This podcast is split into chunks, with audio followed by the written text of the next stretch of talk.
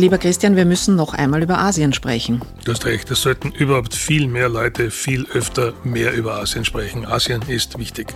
Wir ziehen heute Bilanz über die erste Staffel Lookout Außenwirtschaft, die Staffel Asien eben und stellen uns noch einmal die Frage, was heißt das alles für uns Europäerinnen und Europäer? Drohen wir nicht Gefahr, unter die Räder zu kommen? Vorstellen müssen wir uns aber auch noch. Mein Name ist Eva Weißenberger. Ich bin Christian Giesberg.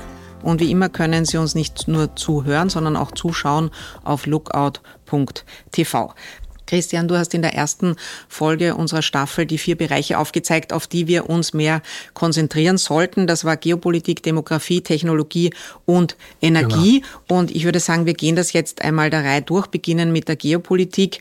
Was haben wir denn über China gelernt? Für mich war das Entscheidendste, China und die USA entfernen sich immer mehr voneinander und die Gefahr besteht durchaus, dass es in den nächsten Jahren einmal zu einem militärischen Konflikt zwischen China und Taiwan kommt. Ja, ich glaube, diese systemische Rivalität ist immer spürbarer und natürlich ist China das große Thema, nicht, das sich ja auch alle Staffeln durchgezogen hat. Nie kommt man ohne China aus. Das ist die regionale Dominante und der Monolith, der jetzt Muskel zeigt, politischen Muskel, wirtschaftlichen Muskel, militärischen Muskel und China hat eine Agenda, die wir nicht haben. Unsere ist nur gute Geschäfte machen. Und unterm Strich würdest du sagen, werden die Chinesen so, wie sie sich das erträumen, in ein paar Jahrzehnten wirklich die Nummer eins sein, ökonomisch und militärisch in der Welt? Ich glaube, sie werden äh, wirtschaftlich auf jeden Fall die größte Volkswirtschaft der Welt werden, ob sie politisch und militärisch äh, die Nummer eins sind und uns ihren Willen aufzwingen können, das haben wir selbst in der Hand. Wenn es uns gelingt, diese Allianzen zu schaffen, diese äh, transatlantische Wertegemeinschaft auszubauen, vielleicht Afrika, Lateinamerika, Indien hier näher an uns zu binden, dann ist es durchaus möglich, dass es uns gelingt, hier Gleichgewicht zu China zu schaffen.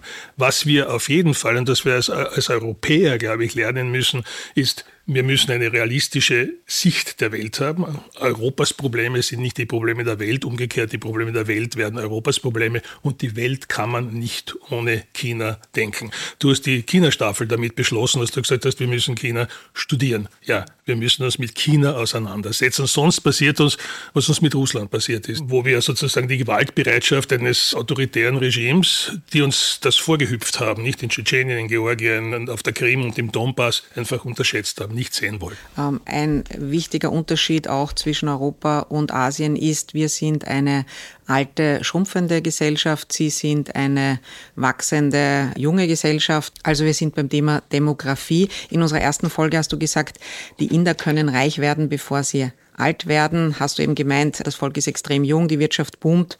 Die Unterschiede zwischen arm und reich sind aber sehr groß. Was mir bei der ASEAN-Folge aufgefallen ist, weil über diese Länder wusste ich zuvor am wenigsten, dass auch dort das Durchschnittsalter nur 29,5 Jahre beträgt. Und wenn man das vergleicht mit Europa, wir sind um 15 Jahre älter im Durchschnitt. Also das ist ein Riesengap, also fast eine Generation älter und dazu kommt, dass die Südostasiaten extrem tüchtig und leistungsbereit sind. Das hat man auch wieder gesehen Ende 2023 beim der neuesten PISA-Studie. Wie immer hat Singapur gewonnen, kann man fast sagen. Also wie immer gewinnt Singapur, weil die haben auch das allerstrengste Schulsystem, das man sich vorstellen kann. Muss man mögen, kann man sagen, ist auch nicht immer gut. Wollen wir für unsere Kinder vielleicht nicht. Andererseits, der Erfolg gibt ihnen recht. Wenn ich mich an meine eigene Vergangenheit in Japan und in Korea erinnere, rigide Schulsysteme haben ihre Vorteile, aber ihre, ihre Nachteile. Sie sind nicht unbedingt kreativitätsfördernd. Ich meine, was du beschrieben hast, ist exakt, was passiert. Chinas Erwerbsbevölkerung schrumpft. Das wird China in den nächsten Jahren massiv belasten. Nicht? Du hast viele Alte, die jetzt in Pension gehen, nämlich die, wegen denen man eigentlich die Ein-Kind-Politik eingeführt hat. Die Geburtenraten steigen. Viele Junge, also wenig Erwerbstätige, kümmern sich um viele Alte und um viele Junge. Und in Indien ist es genau umgekehrt. Dort wächst die Erwerbsbevölkerung, es gibt kaum alte Leute und jetzt sinken die Geburtenraten. Das heißt, es gibt sozusagen auch bei den Jungen wenige, die mitgezogen werden müssen. Indien und auch dasselbe gilt auch für die ASEAN-Länder, werden prädestiniert dafür, China jetzt sozusagen als Produktionszentrum, als Werkbank der Welt abzulösen. Tatsächlich ist natürlich, dass es an Qualifikationen fehlt und dass es natürlich auch an einem industriellen Ökosystem fehlt. Da reden wir über Vormaterialien, über Qualitätskontrolle, über Logistik. Nicht? Und was deswegen dort passiert. Und was gar nicht so ideal ist, ist, dass jetzt sozusagen zwar investiert wird in Produktionsstandorte dort, aber die eigentlich nur die Endmontage von chinesischen oder von, von Komponenten, die aus chinesischen Lieferketten kommen, tun und wir die Abhängigkeit von China, die wir ja verringern wollen, damit nicht wirklich in den Griff kriegen. Am meisten bei dieser ganzen Staffel hat mich aber eigentlich überrascht, wie weit alle asiatischen Staaten schon in der Digitalisierung sind, dass man in dieser Region, in diesem Raum eigentlich überall mit Handy zahlen kann. Besonders Indien hat mich da überrascht. Also die haben wirklich ein flächendeckendes Handybezahlsystem eingerichtet, das noch dazu staatlich ist und nicht über Banken gespielt wird. Also fast alle Inderinnen und Inder zahlen an fast jedem Streetfood-Standel, an jeder Straßenecke einfach mit dem Handy. Da hat sich immens viel getan. In, man muss sich ja immer vor Augen halten, dass alle diese Volkswirtschaften im Wesentlichen vor zwei Jahrzehnten Entwicklungsländer waren, Schwellenländer geworden sind und China den Sprung jetzt in die Industrienationen geschafft hat. Ich bleibe grundsätzlich allerdings bei meiner Einschätzung aus unserem ersten Gespräch. Die Asiaten sind dort, wo es sich um fertigungsorientierte Technologien handelt, sind sie gut, da sind sie uns teilweise überlegen. Dort, wo es um viel Kreativität geht, ich sage jetzt nur künstliche Intelligenz, diese Querschnittmaterien, dort ist die Innovationskurve flach. Und ich glaube, das ist auch bei deinen Gesprächen in den Staffeln dazwischen gut herausgekommen, nicht?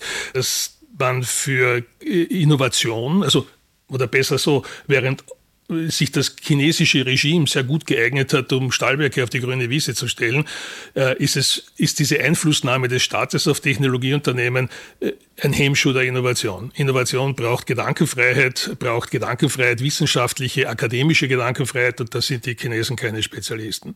Und um auf diese Bezahlsysteme zurückzukommen, in Diktaturen oder in nennen wir es straforganisierten Demokratien, kann man das ja auch viel leichter durchsetzen, mhm. so dass man sagt, wir machen den Switch und jetzt kriegen 1,4 Milliarden Inder sofort so eine Identifikationsnummer sozusagen auf ihr Handy und können das sofort machen. Das entspricht halt nicht unserem Geist. Wir setzen auf Freiheit sozusagen und daher kann man auch nicht sagen, was könnten wir uns davon abschauen, weil eben so ein System ist bei uns gar nicht durchsetzbar und die andere Seite ist auch diese asiatischen Staaten, unterstelle ich jetzt mal zum Teil, wollen ja genau deswegen das Bargeld abschaffen und eben diese digitalen Bezahlsysteme so massiv durchsetzen, weil sie dann noch eine viel größere Kontrolle über ihre Bevölkerung haben. Einerseits das, glaube ich, und andererseits, weil sie von nirgendwo kamen, während wir ja ein etabliertes Bezahlsystem haben, an das, an das wir uns gewöhnt haben und mit dem wir grundsätzlich nicht unzufrieden sind. Beim Thema Energie ist mir in allen drei Folgen aufgefallen, all diese Länder bemühen sich wirklich, unternehmen wahnsinnig viel. Gleichzeitig sind sie auch noch nicht sehr wahnsinnig weit. Das hat man jetzt erst wieder rund um die Weltklimakonferenz in Dubai Ende 2023 mitbekommen, dass es dann doch sehr viele Berichte gab. Ähm, es ist zwar natürlich, die Industrieländer tragen da einen großen Anteil an der Energiewende, aber eigentlich die Entwicklungs- und vor allem die Schwellenländer und vor allem die asiatischen Länder, die haben da einfach noch einen riesen Aufholbedarf, sonst werden wir unsere Klimaziele nie erreichen. Eine Geschichte ist mir äh, sehr in Erinnerung geblieben. In Peking rollen jetzt angeblich 100, 150 äh, E-Tankstellen gibt's und es rollen nur noch E-Scooter durch die ganze Stadt und äh, Peking wird zu einer Green City, was man sich überhaupt nicht vorstellen kann. Ich war mal vor zehn Jahren ungefähr in Peking und da kann ich mich erinnern, man steigt aus dem Flugzeug aus und wenige Stunden später da hat man einen, pardon, schwarzen Rotz und kriegt kaum mehr Luft. Wird sich das jetzt wirklich ausgehen? Lustig, dass du das sagst, weil das ist auch bei mir sehr hängen geblieben. Peking voller Roller und Elektroautos, weil ich habe die chinesische Hauptstadt auch eher als äh, im permanenten Nebel in Erinnerung. Ausgehen muss es sich, äh, weil sonst wird dieser Planet nicht mehr lebenswert sein. Aber die Hürden zur CO2-Neutralität sind halt in Asien besonders hoch. In China deswegen, weil die Industrie extrem viel Energie verschlingt, die Volkswirtschaft wächst, wenn auch gedämpft. Und Michael Berger hat es schön gesagt, die neu installierten äh, Kapazitäten an erneuerbaren Energien werden de facto im selben Augenblick durch Verbrauchssteigerungen wieder absorbiert. Natürlich wächst China noch immer, China ist ein Industrieland, 46 Prozent oder fast 50 Prozent des Energiebedarfs gehen in die Industrie.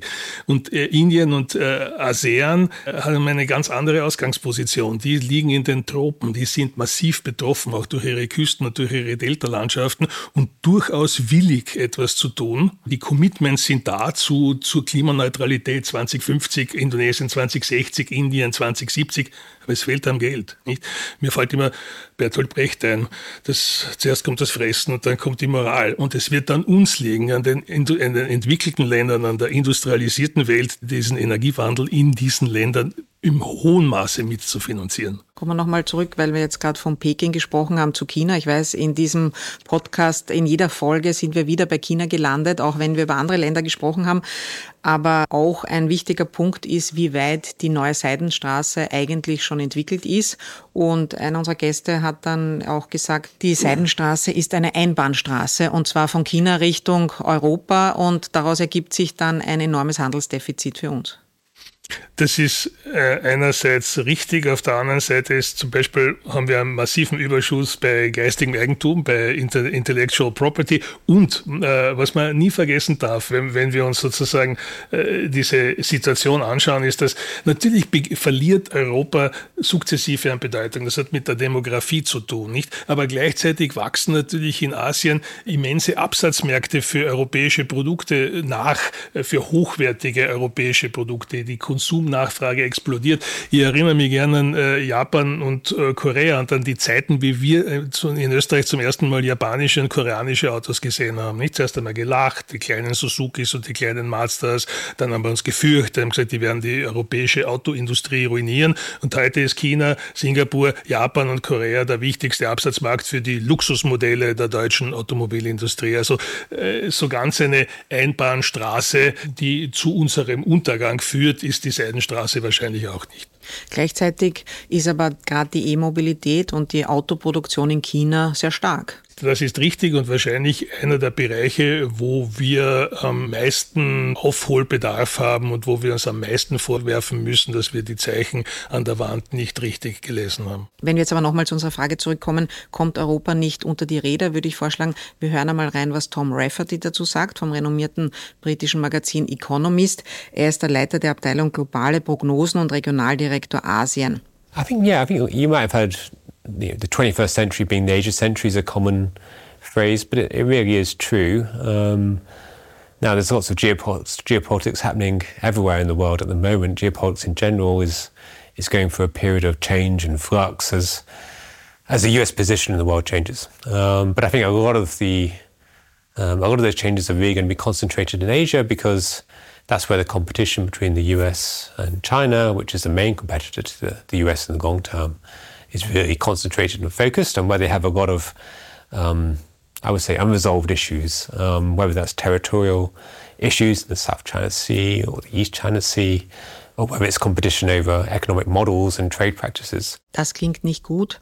Ähm, was kann Europa trotzdem machen, um den Anschluss nicht zu verlieren? Ich glaube, Europa ist natürlich die Region, die am stärksten vernetzt ist mit dem amerikanischen Wirtschaftsraum, mit dem asiatischen Wirtschaftsraum. Für uns ist Freihandel und internationale Arbeitsteilung einfach wichtiger als für viele andere. Wir sollten deshalb bei Entkopplung und bei Polarisierung auf der Bremse stehen. Aber es braucht geopolitische Wachsamkeit. Ich glaube, wir dürfen nicht mehr in die Zukunft mit dieser Blauäugigkeit gehen, die China, das eine Agenda hat, mit Sicherheit zu seinem Vorteil ausnützen würde. Europa muss ein Champion des Freihandels bleiben. Europa muss aber auch seinen Standort und seine Wettbewerbsfähigkeit seiner Unternehmen stärken. Ich sage das jetzt auch in Richtung der Verteilungsdiskussion, die wir hier und anderswo in den vergangenen Monaten gehabt haben. Europa muss den Binnenmarkt weiterentwickeln. Wir müssen ein selbst selbstbewussterer, ein gefestigter Partner für die Allianzen werden, die wir bilden müssen. Europa muss versuchen, bei der Reform der, der WTO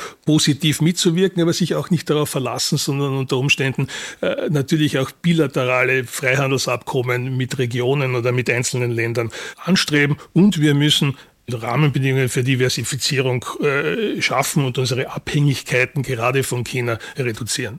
Welche Chancen ergeben sich daraus für österreichische Unternehmen? Immerhin war in gleich zwei Folgen von österreichischen Gondeln die Rede. Es ist interessant, dass Seilbahnen als Nahverkehrskonzepte äh, durchaus an, an, Popularität gewinnen. Doppelmayr hat vor Jahren schon in Caracas einmal eine, eine Gondel gebaut, die sozusagen ein ärmeres Viertel mit der Stadt verbunden hat.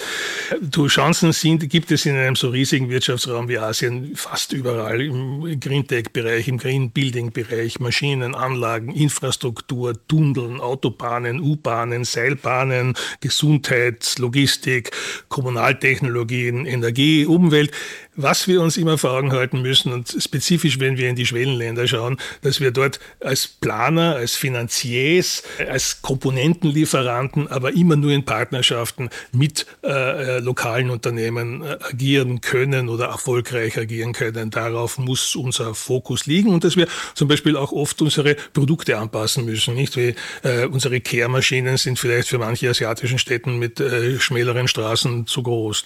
Und unterm Strich, wie lautet jetzt dein Fazit? Nach dieser Staffel? Nach der Staffel ähm, fasse ich das mal kurz zusammen. Asien bleibt in einer schwach wachsenden Weltwirtschaft ein Lichtblick. Das Wirtschaftswunder Chinas ist vorüber. Demografie, Verschuldung, politische Unsicherheiten hemmen dort das Wachstumspotenzial. Aber, und das Aber ist ganz groß geschrieben, aber China bleibt die regionale Dominante, bleibt das Antriebsaggregat der Weltwirtschaft.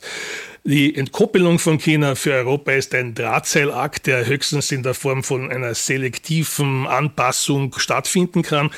ASEAN gewinnt an Zukunft, die Investitionen beginnen dorthin zu fließen, nicht nur wegen dieser China plus 1 Strategie, sondern auch weil dort Verbrauchermärkte und Konsumnachfrage in hohem Maße nachwächst. Indien hat durch eine Verbesserung der Rahmenbedingungen als Industriestandort immens gewonnen. Sie haben demografischen Rückenwind. Bei Indien muss man immer dazu sagen, Indien hat auch eine Spiritualität, die sie nicht so sehr zu Getriebenen des wirtschaftlichen Erfolgszwangs macht, wie vielleicht die Chinesen oder andere Asiaten. Und jetzt vielleicht ein bisschen außerhalb unseres Stundenplans. Achtung, Japan kommt zurück. Die drittgrößte Volkswirtschaft der Welt ist aus dem Dornröschenschlaf erwacht, mäßige Wachstumsaussichten, aber in dem geopolitischen Umfeld als vorhersehbar, planbar, sicher, gut positioniert und durchaus in der Lage, in einen sehr fortschrittlichen Fertigungssektor auch Investitionen, die sozusagen sich äh, nicht in eine der beiden Blöcke begeben wollen, anzuziehen. Mein Fazit lautet, wenn ich Geld hätte, würde ich eine österreichische Firma investieren, vielleicht in ein Startup, das ein cleveres Handelskonzept mit Indien im Plan hat. Und nach dem, was du jetzt gesagt hast, nehme ich noch dazu, dass sie auch wirklich Rücksicht nehmen auf die kulturellen Bedingungen in Indien und sich da auch auskennen mit den mhm. Besonderheiten, auch äh, interkulturelle Kompetenz in Sachen Hinduismus haben. Dann würde ich dort investieren. Jetzt habe ich leider gerade kein Geld zum Investieren. Daher muss ich auch in Zukunft weiterhin Wirtschaftspodcasts hören, um mich weiter weiterzubilden. Und wenn es Ihnen, liebe Hörerinnen und Hörer, auch so geht, dann haben wir uns jetzt überlegt, wir empfehlen am Ende jeder Staffel auch drei weitere Wirtschaftspodcasts, wo man sich noch weiterbilden kann. Was wäre denn deine Empfehlung, Christian? Also mein liebster Podcast ist der mit dir, Eva. Dankeschön, Dankeschön. Das ist natürlich sehr lieb von dir. Gib mir bitte fünf Sterne nachher, damit wir auch diesen Podcast weiter pushen können. Dann beginne ich einmal mit einer Empfehlung. Und zwar hat mir eine indische Spitzendiplomatin Nirupama Rao gegeben, wie sie beim Asientag bei uns hier in der WKÖ war. Und zwar heißt der Grand Tamasha und ist ein englischsprachiger Podcast der Hindustan Times. Und da erfährt man noch viel mehr über Indien, wenn man eben wie ich davon träumt, eines Tages in Indien dann tolle Geschäfte zu machen. So, ähm, was ist jetzt deine wirkliche Empfehlung? Also ich habe in der Vorbereitung auf die befürchteten schwierigen Fragen von dir mich mit The Asia Chessboard auseinandergesetzt. Das ist ein Podcast des äh, Centers for Strategy and International Studies in Washington DC, csis.org. Großartig hat in den letzten fünf Monaten Monaten unsere Themen äh, im mhm. Wesentlichen abgehandelt. Und dann empfehlen wir aber noch einen österreichischen, einen deutschsprachigen Podcast. Und zwar gibt es einen neuen Podcast von Die Presse Play, also von der Tageszeitung Die Presse, die ja ein sehr interessantes Podcast-Angebot schon hat. Aber der ist ein neuer Klima- und Nachhaltigkeitspodcast und heißt Der letzte Aufguss. Da gibt es erst wenige Folgen, aber die sind sehr spannend und handelt natürlich auch immer von Wirtschaft. Und man kann ja Wirtschaft ohne Klima gar nicht mehr denken, beziehungsweise auch umgekehrt. Klimaschutz gibt es nicht nicht ohne Unternehmen. Also äh, das sind unsere Empfehlungen, aber wir freuen uns natürlich auch, wenn Sie so wie Christian Kiesberg diesen Podcast lieben und uns treu bleiben. Der nächste Kontinent, den wir uns vornehmen werden, wo wir ganz genau hinschauen werden, das ist Afrika. Diese Staffel wird ab Ende Jänner 2024 erscheinen. Vielen Dank, lieber Christian. Mit dir macht Außenwirtschaft Spaß. Vielen, vielen Dank. Ich habe, wenn ich darf, ein, eine Werbeeinschaltung in eigener Sache. Da kommt der WD, der Wirtschaftsdelegierte, in mir durch. Wenn wir Asien hören, denken wir immer an Hürden, Hürden, Hürden, Hürden. An äh, Kulturbarrieren, an Distanz, an Sprachbarrieren, an Risiko. Und was wir hören sollten, ist Chance, Chance, Chance, Chance. Und die Außenwirtschaft könnte für jedes österreichische Unternehmen ein Vergrößerungsglas solcher Chancen sein. Und Hürdenlauf kann man auch äh, mit gutem Training und Vorbereitung gewinnen. Dankeschön.